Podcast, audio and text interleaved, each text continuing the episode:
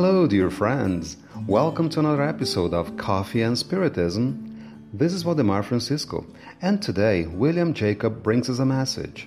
It is taken from the book Encontro Marcado, Scheduled Appointment, psychographed by Francisco Cândido Xavier. It is entitled Incomprehension.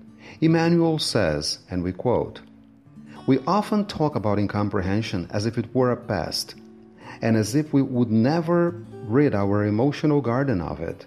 We allow this past to take control and leave those people we were supposed to live with.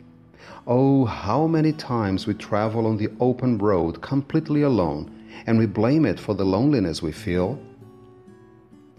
However, if we look deep inside, we'll be able to find and understand the rationale behind it, as well as the justice, forcing us to re examine even the most intricate problems. Especially if we have already accepted Jesus as our Master, we'll hear the call from life loud and clear for us to take the place where our feelings of love can be shown and where we can finally understand that if the others do not understand us, allowing incomprehension to keep us company, we can understand them and take the first step to live in harmony with humanity. For that to happen, we should allow love to take control of our spirit, taking advantage of every situation presented to us to bring everybody all the demonstrations of kindness and cooperation, but respecting who they are and the situation they're in. We shouldn't try to find justification for resentment. Let's right old wrongs that can separate us from others, so that our path here on earth can be full of understanding and moments in which we help people. If Jesus took all the incomprehension of humanity into consideration, all the nations on this planet wouldn't be, even nowadays, far from the principles of violence present in the jungle. Unquote. William says Emmanuel's words are very important for us all. After all, more often than not, we're either victims of misunderstandings or do not understand those we live with. If we can understand or change others, we can change ourselves, being able even to understand those who do not understand us.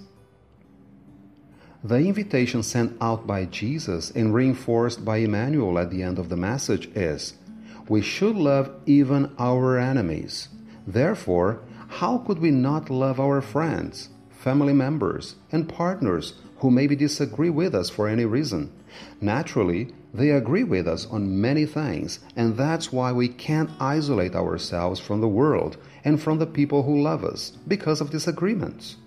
Even if we think differently, because it doesn't mean they're completely right or completely wrong.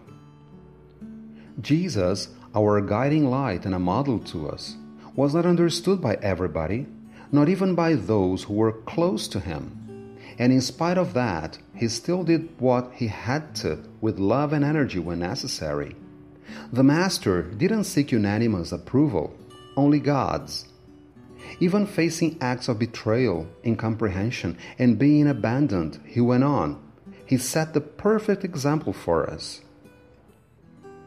And now, William brings us a message from the Spirit Frank, psychographed by Julio Carvalho in the book Roteiro de Luz Itinerary of Light.